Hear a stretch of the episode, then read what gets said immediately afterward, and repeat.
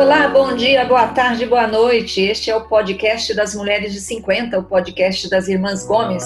Mulheres de 50. Um projeto da Jabuticaba Conteúdo. Nós somos quatro irmãs na faixa dos 50 anos. Eu sou a Tereza, moro em São Paulo, sou jornalista, tenho 55 e estou aqui com a Lúcia, que mora em Toledo, no Paraná. Oi, Lúcia. Oi, bom dia, boa tarde, boa noite. Quem está aqui também é a Mel, a Marilza, que mora em Naviraí, no Mato Grosso do Sul, tem 50 anos, redondos.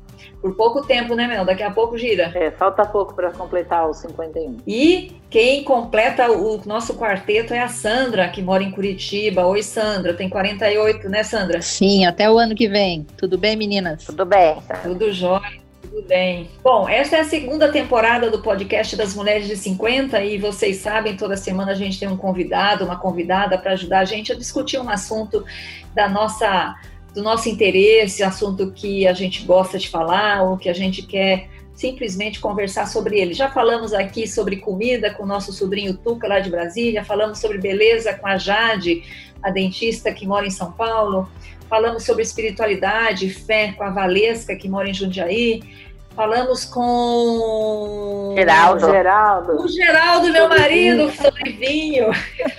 Com o Zeno, meu marido. Falamos com o Zeno, marido da Sandra, sobre poupança, aposentadoria. Paulo, Com sobre Carlos. carros. Falamos com nossa irmã caçula, o Paulo, que mora em Toledo, no Paraná, sobre carros. E falamos com a Nara, nossa cunhada, que fez a opção de ser mãe em tempo integral. E hoje o nosso convidado é muito, muito especial. Ele é meu afilhado, nasceu há 16 anos, né? acaba de fazer 16 anos.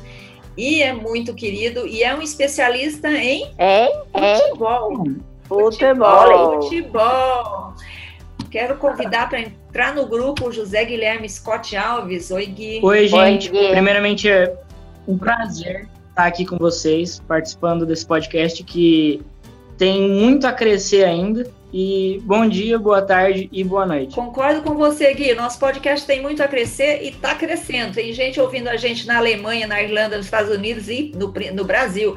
Temos ouvintes no Mato Grosso do Sul, Minas Gerais, Alagoas, São Paulo, Rio de Janeiro, Paraná, Rio Grande do Sul. Muito obrigada pela audiência, gente. Bom, Obrigada, gente. Bom, o Gui eu já falei, tem 16 anos. Joga bola desde que idade, Gui? Difícil falar, hein? Eu sei que tudo que eu lembro da minha vida envolvia bola. Então, desde que eu me entendo por gente, eu tenho uma bola no pé. Muito bem. Então faz 16 anos que você tem uma bola no pé.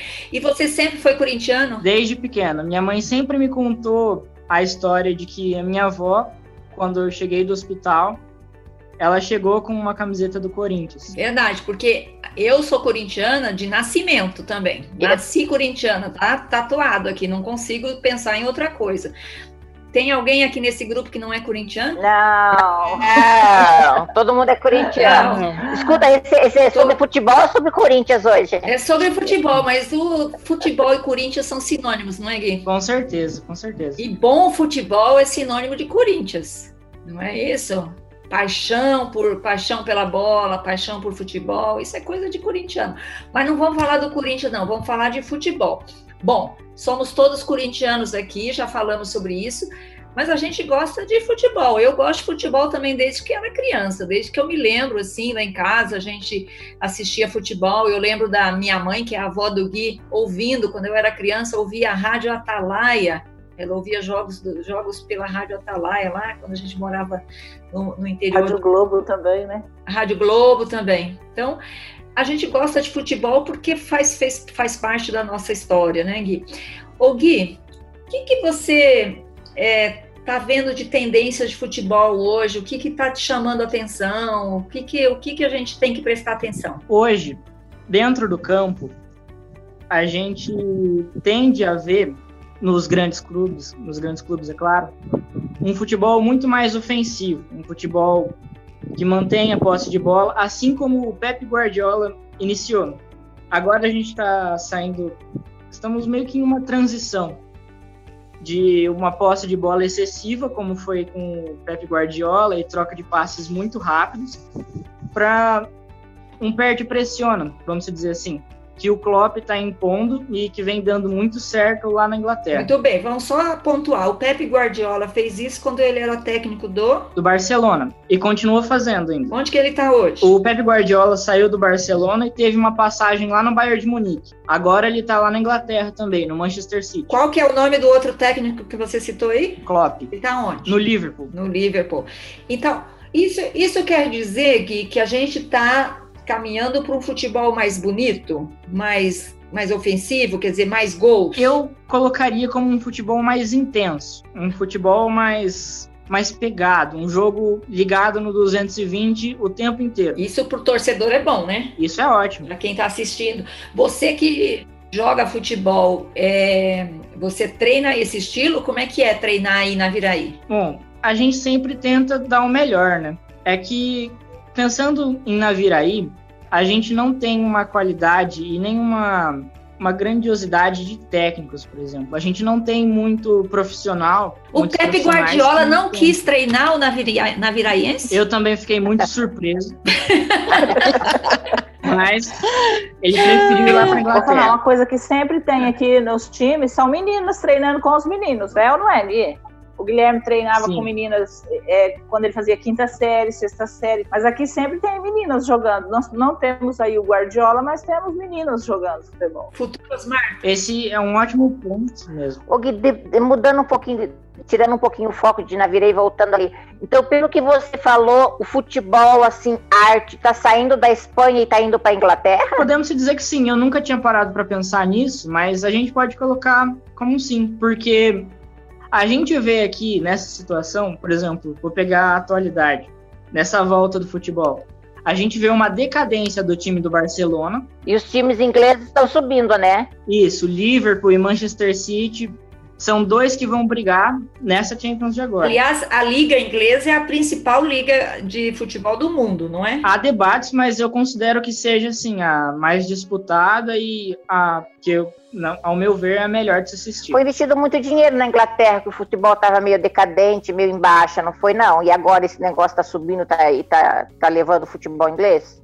Muita contratação. De... Isso, lá para lá para 2010 foram investidos muito dinheiro em times como o Chelsea e o Manchester City, o que aumentou muito a rivalidade na Inglaterra. Tem a questão é, dos torcedores também, que na Inglaterra tinha, tem, né, acho que ainda existe, os hooligans, que são torcedores fanáticos que viviam brigando, e a lei hoje é, na Inglaterra, ela é super é, super é, rigorosa com, com, quem, com quem briga em estádio ou, ou, na rua mesmo por conta de futebol. Então isso é, possibilitou que as famílias voltassem para os estádios também, porque as pessoas tinham medo de, de ir no, no, nos campos de futebol. E isso melhorou muito depois que começaram a punir esse pessoal, que são os brigões aí que atrapalham muito o futebol. Uhum. Ô Gui, você acha que o Brasil ainda é o país do futebol? Olha, é difícil de falar, é porque eu fico com dó de falar, de falar que não. Mas a verdade é que a gente vê a seleção brasileira, por exemplo, em uma queda, considerando as últimas Copas. A gente tem aí 2014, que foi um desastre. A gente tem 2018, que não foi tão ruim, mas foi bem abaixo do esperado. E aí a gente tem seleções como a Inglaterra, que está fazendo uma safra de jogadores muito bons também, com o Harry Kane, o Chamberlain, o Arnold. Então são jogadores muito promissores e muito bons. A gente tem a Bélgica também, que vem crescendo cada vez mais. Isso em quesito de seleções. E a Alemanha, como é que tá? A Alemanha, ela, ao meu ver, ela alcançou o seu pico em 2014 e agora vem numa queda. A Copa de 2018 está aí para provar para gente. E a Alemanha foi uma decepção na Copa. É verdade. E é uma pena porque o Guilherme tem 16 anos, nunca viu a seleção perdendo a Copa. A Mas taça. vai ver, né, Gui? Vai ver. Nós ficamos quantos anos sem erguer? É, de 70 até 2004, Dois... né? 1994, Mel. 94, né? Isso. 94. 24 anos. Eu lembro que nessa Copa que o Brasil foi ah. campeão, a Jade usava uma meinha da seleção brasileira no pé, que ela tinha dois, três aninhos. 94? Não, ela tinha o quê? Não, ela dois anos. Três anos. dois, três anos. É, Então, ela assistia o jogo, ela tinha dois, três anos, caminha da seleção brasileira e ficava assistindo o jogo em frente à TV. Mas é que a última foi em 2002, né? Nós ganhamos 94, perdemos a final em 98 para a França e depois ganhamos em 2002 da Itália, da Alemanha. 94 que foi contra a Itália. Ô, ô Gui, eu vou, vou elocubrar aqui. Você fica triste de falar que o Brasil não é mais o país de futebol, eu fico triste também, porque a gente hoje tem um sistema de futebol, o jeito como o futebol está organizado no Brasil, muito corrupto, né? É um sistema que não é para o futebol, é um sistema de algumas pessoas que comandam esse futebol. Não, a gente não tem futebol de base, né? Que pega talentos, na jovens talentos e forma como a Alemanha, né? O grande exemplo que a Alemanha deu na Copa de 2014 foi a formação de talentos, né? De como a Alemanha formou talentos. A gente não vê isso no Brasil, né? A gente vê um, um sistema desorganizado, como é tudo no Brasil, né? Como está tudo muito bagunçado, como enfim, não sei qual é a sua opinião sobre isso. A corrupção que a gente vê na política em outros setores do Brasil se estende também ao futebol. Isso vem ficando cada vez mais evidente, porque a gente vê, por exemplo, em clubes, a gente vê pouco, não pouco, mas pouco investimento nos lugares certos. A gente vê muito, entre aspas, desperdício de dinheiro que na verdade não são desperdícios, estão sendo levados para outras contas, né? Que como eu não tenho provas, então eu não vou não vou falar aqui. Mas a gente vê muita corrupção, principalmente isso eu posso falar. Eu acho que uma falta de organização também por parte de alguns dirigentes, assim como o Andrés tem se provado cada vez mais, vamos dizer, incompetente, porque ele não está fazendo o trabalho dele direito e está sendo cobrado por isso. É, é, assim, o, o, mecanismo que não funciona na política não funciona também no futebol. É isso que, né, Gui? Assim, é, tá tudo, tudo meio estragado, meio corroído. É, os times são muito mal organizados, né? Alguns times tentaram implantar algum sistema de, de administração tipo empresa, muitos não deram certo. E, e os dirigentes não são preparados, ou como diz o, o Gui, o dinheiro não é, é vai para outro fundo, né? Não é bem. Mas a gente tem exemplos de é, no Brasil ainda de, de, times que, que cresceram muito nos últimos anos e que têm uma administração um pouco melhor, vamos dizer assim, que é o Atlético Paranaense, que é, é um clube bem administrado. Foi, pelo menos, né? E, e, tem sido bem administrado e tem ganho ou, ou, é, muitas competições nos últimos anos. E a gente tem uma corrupção também que é desde a base, por exemplo, essas peneiras que o pessoal faz esses meninos passarem, muitas vezes eles cobram, né? E aí fala só para os pais pagarem esse processo de peneira, não leva ninguém, ou então submete essas crianças a condições assim é, desumanas, vamos dizer assim, pela idade deles, de levar para longe dos pais, deixar longe da família, é, sem condições psicológicas, né, de estar ali.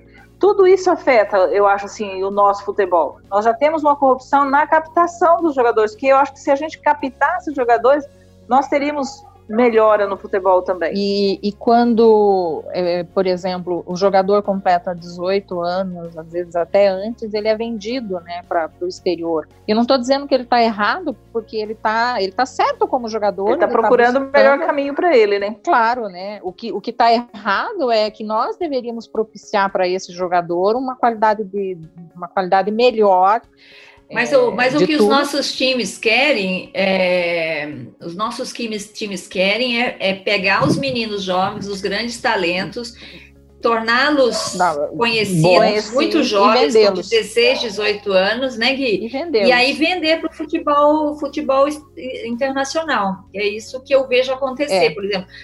Tem aquele menino, o talento do Flamengo, como é que é o nome dele, que agora já está na Europa, tinha...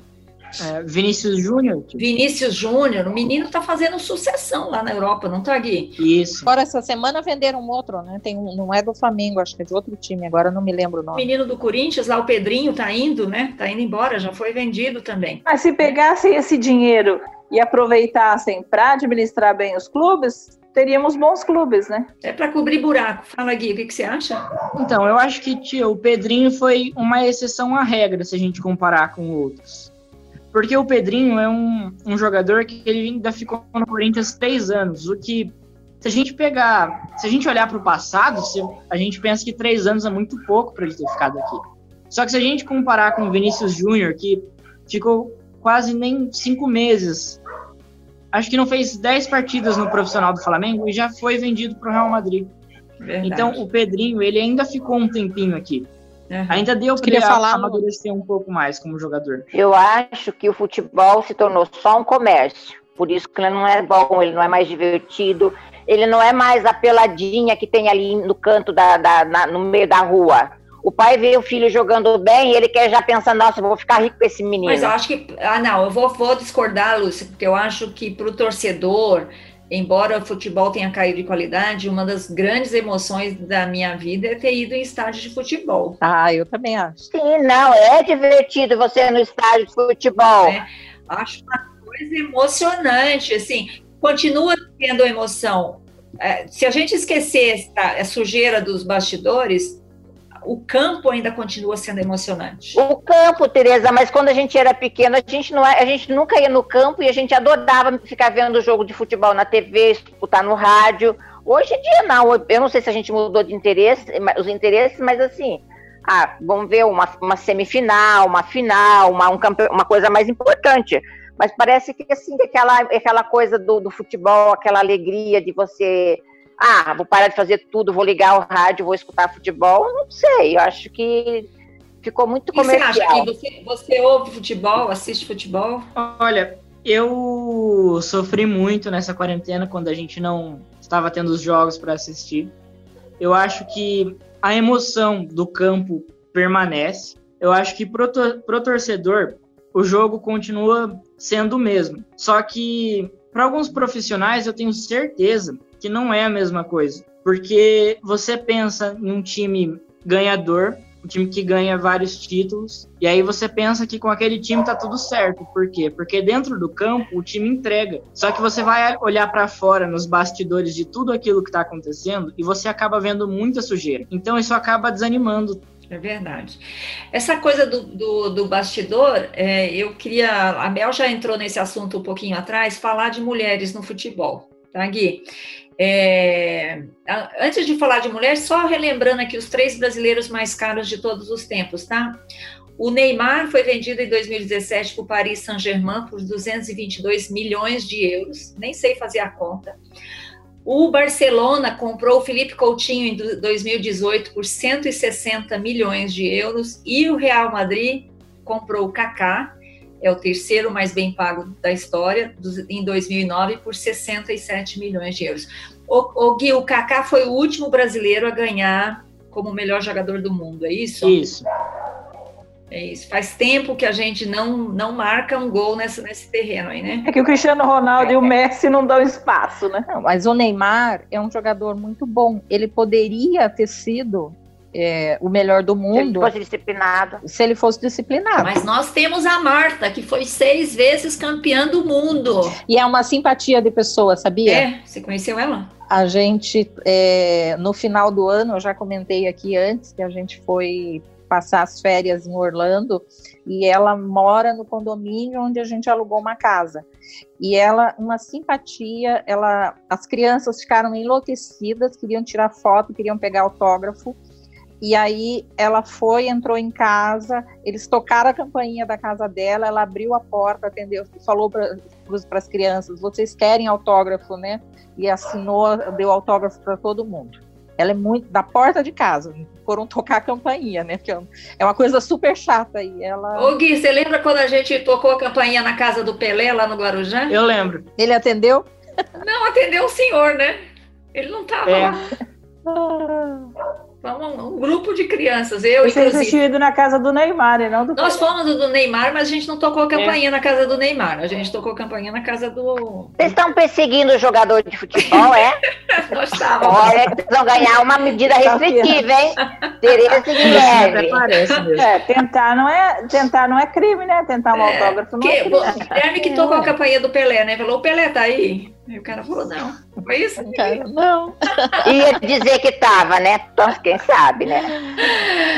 Bom, a Marta, gente, que é seis vezes a melhor jogadora do mundo, ela ganha 340 mil euros por ano jogando no Orlando Pride. Né? O Neymar ganha 267 vezes mais que ela. Isso é injusto, né? É muito injusto. É muita diferença, né? E não é só no futebol brasileiro. Ah, gente, mas, né? mas só que o Neymar leva mais gente ao estádio do que ela, né? É isso, mas é que o futebol feminino, ele, ele não tem audiência, ele, é recente ele não tem o prestígio do futebol masculino. Eu concordo com vocês. E é recente. Se você for contar a partir de quando que as mulheres puderam jogar futebol profissionalmente, é muito recente. Não é nem profissionalmente, Sandra. O Getúlio Vargas, em 1941, fez um decreto que proibia as mulheres de fazerem esportes em desconformidade com seu porte físico. E isso incluía o futebol. Em 1965, a ditadura militar fez um decreto ainda mais rigoroso e, e proibir especificamente as mulheres jogar futebol. Quer dizer, nós, as meninas, as amiguinhas do Gui que jogam com ele, não poderiam entrar em campo jogar futebol. Era proibido. Sabe quando que caiu? Quando que foi isso? Caiu só em 79. Ah, eu burlava a lei, então. Que porque... sorte, Lúcia, senão nós teríamos ido contra eu a lei, hein? Eu descumpri a lei, hein? Muitas eu vezes. Eu descumpri a lei também, porque eu tá. joguei muito futebol quando era criança. Não, a gente jogava. Ah, mas em 79 acho que eu não jogava ainda, não. É, as, as mulheres não podiam jogar futebol. Não, é, mas é que o jogo feminino, eu assisto, eu já assisti. Eu acho que ele é um pouco mais lento do que o masculino. E eu acho que isso não prende atenção. Não sei o que o Guilherme acha. É. E, por exemplo, o vôlei feminino é fantástico. O basquete feminino é fantástico, mas no futebol dá a impressão que ele é mais lento. Não sei se A é impressão é que eu tenho é que o campo é muito grande. Então, exatamente. Não é, Gui? O que, que você acha, você que gosta de ver futebol? Na minha opinião, eu já esperava e espero que, não que eu torça para isso, mas eu acredito que vai continuar assim, das mulheres receberem um salário menor do que o dos homens em questão de futebol. Porque se a gente parar para pensar, demorou muito tempo pro, pro futebol masculino alcançar essas proporções também. E tá inflamado o mercado. Isso vai abaixar provavelmente após a quarentena, mas voltando pro assunto, você vê os, os homens recebendo esse salário aqui por causa, pelo mesmo motivo que a minha mãe falou anteriormente, a Marilza, de que o futebol masculino ele prende mais atenção. O futebol masculino ele envolve mais, mais dinheiro hoje em dia. Ele movimenta muito dinheiro. Eu acredito que um dia o futebol feminino também vá chegar nessas proporções. Eu não concordo das mulheres receberem um salário menor que o dos homens em questões, em qualquer questão. Mas é provável que vai continuar assim por muito tempo ainda. É, porque eu vejo que é uma questão assim de demanda. O futebol masculino tem mais demanda. Se, se, se o futebol feminino for promovido e, por exemplo, e, e as pessoas gostarem mais de assistir o futebol feminino, elas necessariamente vão acabar recebendo mais, né? Não, eu acho que a força física do homem torna o futebol um, um, um masculino torna o futebol mais envolvente mesmo. É isso que a Mel falou. Eu também já assisti futebol feminino. Mas e, já... a leveza feminina, o drible feminino, aquela coisa? Nós temos um corpo mais leve, somos mais flexíveis. Ah, não? Não conta, não? Então, eu acho que por isso no futebol não, não vai, né? No futebol é mais, tem muita velocidade, muita força. É claro, tem drible também. Explosão. Mas eu acho que tem uma coisa também, meninas, é o seguinte: só agora os times brasileiros eles são obrigados a ter times de futebol feminino. Então agora o São Paulo, o Corinthians, esses grandes times estão estruturando também times femininos. Então a gente vai começar a ver como a gente viu, né, Gui? O Corinthians, o time brasileiro, o Corinthians, né, o, o, time feminino do Corinthians venceu o São Paulo por 3 a 0 na decisão do Campeonato Paulista Feminino. Aconteceu em novembro, né? Somos os atuais campeões femininos. É, então, acho que conforme esses times vão se estruturando, que a gente vai tendo mais jogador, que elas vão praticando mais, porque as nossas jogadoras nem, nem tinham time para jogar, né? É, e, e, é natural essa diferença. É, nos Estados Unidos, as mulheres jogam muito mais futebol do que os homens, né? Porque os homens gostam de futebol americano lá. Eu lembro que quando eu estava em Chicago, eu saía para passear sábado à tarde, os campos lotados de mulheres jogando futebol e os homens é, jogando beisebol, na verdade, que eu lembro que eu vi é, Lá nos Estados Unidos, as meninas então, portanto, o futebol lá... Futebol, porque o futebol a, o nosso o soccer, né? O futebol para os americanos, as meninas, ele como ele é mais, ele é menos violento do que o futebol americano, os pais preferem que as meninas joguem soccer. Então, e o futebol lá feminino é forte, né? É, um, é um futebol, futebol feminino lá é forte. É, mais forte é uma das aqui. melhores seleções do mundo. não sei se já não, é, não é a atual campeã. É a atual campeã e é a mais forte do mundo, na minha opinião. É que que vai empilhar títulos daqui para frente. Ganhou a primeira Copa do Mundo de futebol feminino, os Estados Unidos ganharam. Isso, e vai ser difícil de parar essa seleção, porque é realmente muito estruturado a coisa lá. As meninas que jogam lá são muito boas, e eu acho que o Brasil vai levar um couro dessa seleção, porque a estrutura é muito diferente. É, americano, quando faz, faz direito, né? A gente levou, levou, a gente levou o couro na Copa do Mundo do ano passado, né? A masculina. Da Alemanha, é. A gente levou um couro. Copa do Mundo. Agora, a, tirando a questão de, de, a gente não ter a oportunidade de assistir muito futebol feminino e não temos, não ter, a gente não tem time para torcer, né? Eu torço para o time do Corinthians, mas eu nem sei quem joga no Corinthians, né? A Milena. É. O que, que você acha, Gui, das, das comentaristas mulheres? Tem muita comentarista muito boa. A gente pode pegar. Eu gosto da Renata Fã. É, a Renata Fã faz um bom trabalho também. Mas, na verdade, eu ia falar da própria, da própria Milena que a tia Lúcia tinha comentado, que ela faz, já fez várias reportagens, pro, inclusive para a TV Corinthians e para o canal no YouTube. Ela realmente faz um ótimo trabalho, trabalho muito detalhado. Eu acho que ela é uma referência quando se trata de mulheres comentaristas no, futebol. Tem a Renata Fã, que é boa também. Eu gosto da Renata Fã. Ela, tudo ela é bonita. Gui, você sabe escalar o Corinthians? Olha, eu, com a chegada do Jô, eu escalaria num 4-2-2-2. Aí o Cássio no gol, porque é óbvio, ele não pode ficar de fora. O Fagner na lateral direito. O Gil e o Pedro Henrique na zaga. Se o Sid Clay entrar em forma, então o Sid Clay entraria na, na minha lateral esquerda. Aí eu coloco o, o Camacho e o Gabriel de volantes. Eu vou pular os meios, porque tem muita opção. Então... E o ataque? Põe o ataque, põe o ataque. O ataque tem que ser o Jô e o Bozelli, porque é, tem que ser o Joey Bozelli, porque o Wagner Love saiu agora, então as opções são poucas. Para mudar de assunto, a última pergunta para o Gui. O Gui, o Tite merece ser técnico da seleção brasileira? O Tite, sem dúvida, se provou um grande vencedor no futebol, mas eu não quero ele na minha seleção. Ele é um ótimo técnico. Quem é o técnico da sua seleção? A gente pode pensar. Guilherme, Guilherme. É, se eu puder me colocar, eu quero me colocar, mas. Todo brasileiro é um técnico, né? Tirando você, tirando, tirando você. O Renato Gaúcho tem um esquema tático que funciona, que na minha opinião funcionaria muito melhor na seleção brasileira, que é um futebol muito mais ofensivo do que o futebol que o Tite gosta de impor para os jogadores. Se a gente pensar nessa moda aí que tá de pegar técnicos do exterior, o Jorge Jesus vem fazendo um excelente trabalho no Flamengo. Eu acho que ele vai voltar para Portugal, né? Eu li alguma coisa sobre isso. Ele e o Benfica estão se conversando ali. É uhum. É possível uma volta do Jorge Jesus mesmo.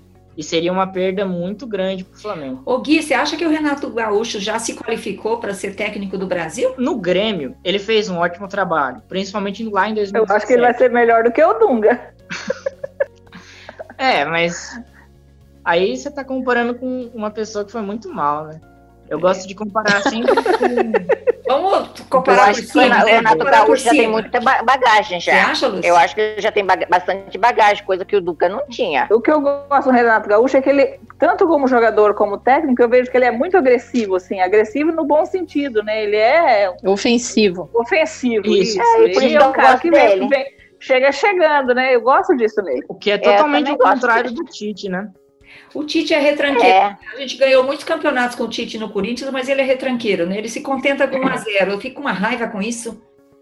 Isso. E na é, seleção, não. a gente quer ver um futebol bonito, né? A gente quer ver um futebol ofensivo.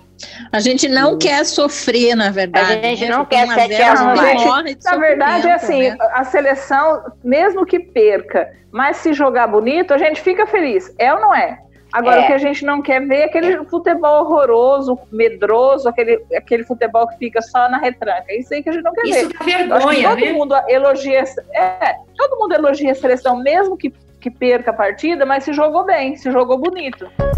Bom, vamos mudar de assunto. Guia, você sabe que aqui no nosso podcast, toda semana a gente escolhe um filme que marcou a nossa vida. A nossa, né? Que nós somos cinquentonas. A sua, você não tinha nascido ainda com os filmes que a gente seleciona aqui, né?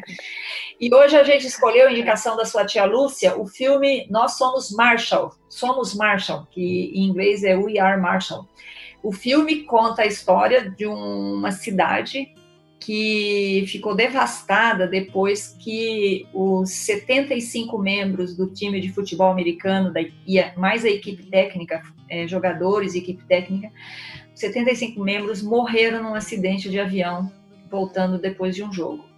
E o filme conta sobre como essa cidade se reergueu, como é que o futebol voltou a fazer parte da vida dela e como é que eles conseguiram superar a dor né, apesar de tudo que tinham passado. Lúcia, conta aí, o que, que você lembra do filme? Eu lembro que o técnico era um gato. Ah, é o Matthew McConaughey. Casado com uma brasileira. Sim. Mas esse filme, ele lembra muito o Chape Chapecó, né? A Chapecó uhum. lembra muito esse filme. Chapecoense. A Chapecoense, né? Chapecoense. Então, porque tem, né? Os dois são histórias, né? Claro, é um filme história real. Esse é trágica. Filme é trágica, história real né? E Chapecó, aqui do lado da gente, viveu basicamente isso, né?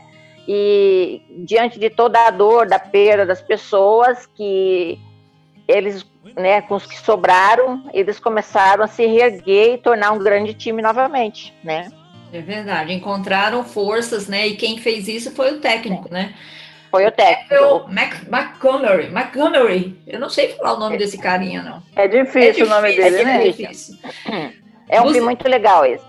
É um filme. Você já assistiu, Gui? Olha, nunca assisti, mas vocês estão falando tão bem que eu acho que eu vou até procurar. O seu tio G já assistiu 200 vezes. Toda vez que passa na televisão, ele assiste. Adora esse filme. Eu também gosto. É porque é um filme sobre uma tragédia. De superação. É, de superação, né? As pessoas, você tem os pais, muito sofrimento, você tem a namorada que que, enfim, as pessoas que não embarcaram naquele avião, que também sofrem, enfim. É muito legal. O técnico, eu acho que não foi. E ele se demitiu, não queria voltar. Depois o Matthew McConaughey é, consegue convencê-lo a voltar a treinar o time, é. né? Porque não, não é. Era... Não eu acho que ele é o assessor. Ele não era né? técnico, ele era auxiliar técnico. É. Auxiliar técnico. Ele era auxiliar técnico. E ele não sei, não lembro porque ele não foi. Daí, essa foi uma pessoa importante também na reconstrução do time. É muito interessante esse é filme. É bem bacana. É. E os, os, americanos contam muito bem essas histórias. Sabem contar né, de... como ninguém, é tá. isso mesmo. Superação, tá, é, tá. contam como ninguém. Dicas maduras semana. Muito bem, vamos para as dicas maduras da semana. Quem tem dicas hoje? Eu tenho é um filme, que eu adoro filme, né? Sempre minhas dicas quase sempre são de filme. É um filme com Hugh Grant, no inglês, né? O Hugh Grant. Ah, eu não consigo falar o nome dele. Hugh Grant. Hugh Grant. Hugh Grant. Ah. Que se chama o, o, Inglês que Subiu uma Colina, mas desceu uma montanha. Uau! Nossa, em inglês que nome é esse horrível nome mesmo. filme. É, mas o nome do filme em inglês é esse mesmo, só que em inglês, ah. né? The Englishman, that, ah. tal. Então, ele é muito interessante porque você pode usar o, o a história em qualquer. É, é, não é uma história de esporte, mas você, na verdade, poderia é, extrapolar para qualquer esporte. Porque é a história de pessoas que, mesmo totalmente diferentes, se unem no objetivo comum, que é o, o esporte o coletivo, é isso, né? Várias pessoas muito diferentes que às vezes não se gostam, não se dão bem, mas que se unem é, dando o seu melhor, seu, seu, seus, é, usando suas qualidades para conseguir um objetivo comum. É um filme de, acho que de 1999, está no Amazon Prime Video. É bem interessante. O inglês que subiu uma colina, mas desceu uma montanha. Muito bem, vou assistir. Eu não tenho Amazon, mas vou assistir. Dá um jeito de assistir. Sandra, alguma dica? Minha dica é um filme também, se chama O Casamento de Romeu e Julieta, um filme nacional, uma comédia muito divertida, é, com o Marcos Rica e a Luana Piovani como todos somos aqui nesse grupo corintianas, corintianos, né? Você tem o Gui que não é corintiana, corintianos, e trata a história de, de um casal que é, ele é corintiano roxo e ela é palmeirense, e a família dela inteira é palmeirense, e ele esconde da família dela que ele é corintiano para poder ficar com ela, e isso gera um milhão de confusões, ele tentando disfarçar que é corintiano. É um filme bem divertido. É vale a bem divertido assistir. mesmo. É, Eu já vi, Eu vale a pena. Gui, você já viu? Não, nunca vi, não. Mas outro filme que eu vou procurar. Casamento de Romeu e Julieta, bacana. É legal esse Lúcia, alguma dica? É, não, Ah, pra variar. Chick Sports. Chick Sports. Gui, você tem alguma dica pra Bom, nós? eu vou falar sobre o Tudo ou Nada Manchester City, que é uma série de documentários que conta um pouco da, da história do Pep Guardiola, ou pelo menos do começo da história do Pep Guardiola com o Manchester City. E conta também sobre a primeira temporada e um pouquinho da segunda. Vale a pena, vale a pena assistir porque você vê a grandiosidade do que é esse técnico, que na minha opinião é o melhor técnico que eu já tive a chance de acompanhar e o melhor que está atuando agora. Qual o melhor técnico hoje do Brasil? É o, o Renato Gaúcho? Jorge Jesus, com certeza. Jorge Jesus do Flamengo. O Gui, e o Davi Luiz vai jogar a próxima Copa? Vai, eu, né? espero, com- eu espero muito que não. Só porque eu sou fã do Por Davi que Luiz. não? Por que ah, não? é porque o Davi Luiz não é um zagueiro confiável. É um zagueiro que falha muito. Um zagueiro que. Ele é muito confiante nele mesmo, sabe? Então ele sai várias vezes pro ataque e deixa um buraco lá atrás. Então realmente eu espero que ele não vá. É, ele faz gols. É o zagueiro que queria ser atacante. Isso. Ó, eu quero sugerir um filme, se vocês não viram. É um filme que conta os bastidores do futebol americano. É com o Al Pacino, tem a Cameron Diaz, tem o Dennis Quaid, tem o James Woods, tem o Jamie Foxx. É um filme poderoso, chama-se Um Domingo Qualquer, Any Given Sunday. É muito eletrizante. Conta assim, é igual futebol americano, é pá, pá, pá, pá, pá, uma edição maravilhosa, trilha é muito boa, o Patino tá sensacional, ele é o técnico de um time de futebol, enfim, vale a pena. Any Given Sunday, um domingo qualquer, vale a pena. É isso, gente? é isso. É isso. acabou. É isso? Acabou, acabou o podcast das Mulheres de 50, mas na semana que vem tem mais. Gui, muito obrigada pela sua contribuição aqui para o nosso Eu podcast. te agradeço. Obrigada, Gui. Obrigada, Gui. Obrigada, Eu te Gui. agradeço pelo convite. Muito legal, só engrandeceu aqui o nosso podcast. Valeu. Obrigada, meninas. Obrigada, gente. Até semana que vem. Beijos. Obrigada, tchau. Tchau. Ó, vocês sabem que vocês podem ouvir o podcast das Mulheres de 50 em qualquer distribuidor de podcasts que tem aí no mercado, incluindo o Spotify, o Google Podcast, o Apple Podcast. Você não tem desculpa para deixar de ouvir a gente, tá bom? É, na próxima semana a gente volta com mais um podcast das Mulheres 50, que é uma produção da Jabuticaba Conteúdo. Tchau, gente. E não esqueça de nos seguir lá no Instagram, Mulheres de 50 Underline. Acompanhe a gente no Instagram. Mulheres de 50 Underline. Isso, lá tem receita do sagu da Sandra, publicada essa semana. Não percam. Tchau, tchau. Tem.